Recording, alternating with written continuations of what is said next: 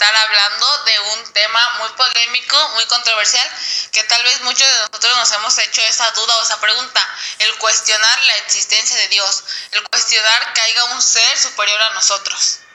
Y pues más que nada principalmente nos vamos a plantear esta pregunta de qué postura tienes tú acerca de la existencia pues de Dios. Bueno, yo te voy a hablar de, una postura agnóstica, 50% agnóstica, bueno, 50% no creyente y 50% creyente, porque no me considero sumamente inteligente para decirte Dios no existe por eso y por esto, porque también acudo a un Dios cuando tengo un problema, cuando estoy pasando momentos difíciles, pues acudo a un Dios, así que agnóstica. Pues yo también, siéndote sincera, yo también me considero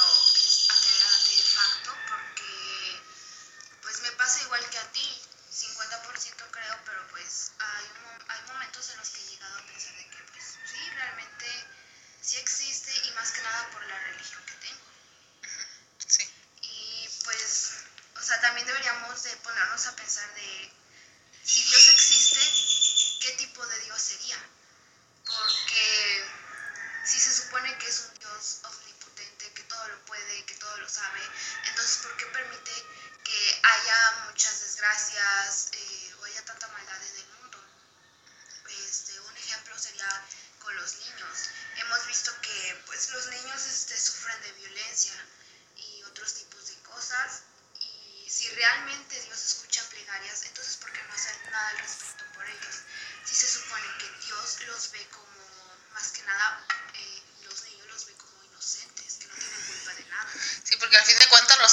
pues son personas pecadoras, somos personas pecadoras y que estamos conscientes de una realidad. Sin en pues los niños no. Por ejemplo, en San Mateo 18.3 eh, en la Biblia dice que el que no fuese como un niño no entrará al reino de los cielos. Entonces Dios pone aquí a los niños como alguien puro, alguien inocente. Entonces si Dios ve a los niños como alguien puro, ¿por qué permite tanta maldad? Vaya que caiga sobre ellos en ese aspecto. Pues a eso iríamos que entonces estaríamos hablando de que Dios es alguien que no lo puede todo, pero es bueno, o un Dios que todo lo puede, pero pues no hace nada al respecto. O mejor aún, o sería un Dios con favoritismos. Sí, porque pues al fin de cuentas como de que si, si me sigues, si haces lo que yo, yo te digo, vas a tener recompensa. O sea, y no se trata de eso, porque es, es un Dios de amor, ¿no? Lo que dice la Biblia, o sea, guiándonos a nuestra religión. Y pues realmente también deberíamos de cuestionar esa parte en la que también hay muchas citas en la Biblia en donde se han, no sé cómo decirlo, si se han malinterpretado. O la traducción, a veces la traducción. Exactamente, o de por sí lo entendemos mal, pero este, he leído algunas citas bíblicas en las que para mí me da a entender que tiene un mensaje machista Dios. O sea, si realmente existe, entonces sería también un Dios machista.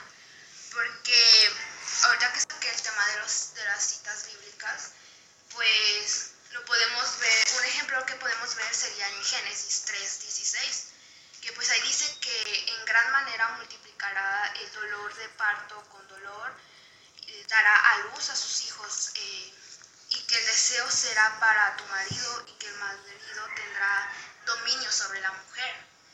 Entonces, no sé, porque al fin de cuentas, eh, el Dios machista no solo existe en la religión cristiana, porque tú y yo, tú eres católica, tú eres católica, mi familia es cristiana, este, no solo existe en estas religiones, hemos visto en las religiones musulmanes, o en cualquier religión, siempre el hombre es como que la cabeza, y pues al fin de cuentas Dios es un hombre, ¿por qué no decir que Dios es un espíritu y vemos a Dios pues, como un hombre? Desde ahí es como el machismo, ¿no?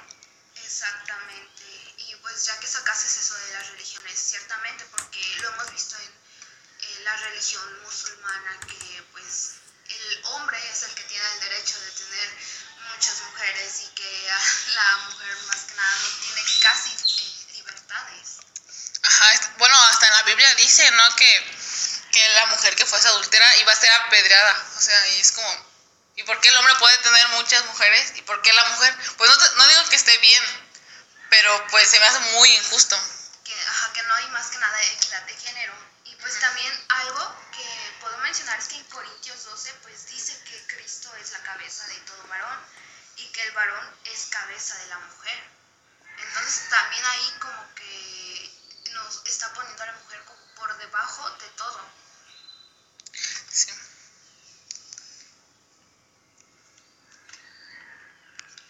Pues mira, porque al fin de cuentas creo que la mayoría de personas no elegimos qué religión creer, simplemente naces en una religión.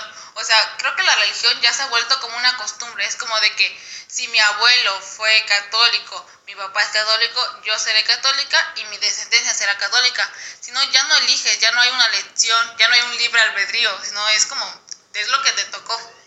Exactamente, y un ejemplo claro podría ser yo. Eh, mi familia es católica, entonces yo nací con la religión católica y pues también lo podemos ver en que me bautizaron y ni siquiera me pidieron opinión. Bueno, evidentemente no me iban a pedir opinión porque eh, por la Ah, edad. Ajá. Y aparte vienen los otros sacramentos, que son la comunión y la confirmación, pero pues también no me pidieron opinión. Y cuando ya era una edad en la que pues sí podría decidir. Y con esto ya podemos ir a la pregunta de, ¿tiene sentido creer en Dios? Ah, bueno, creo que eso ya es como dependiendo de cada persona. El querer o no creer o... No sé, al fin de cuentas somos personas que creamos todo, ¿no?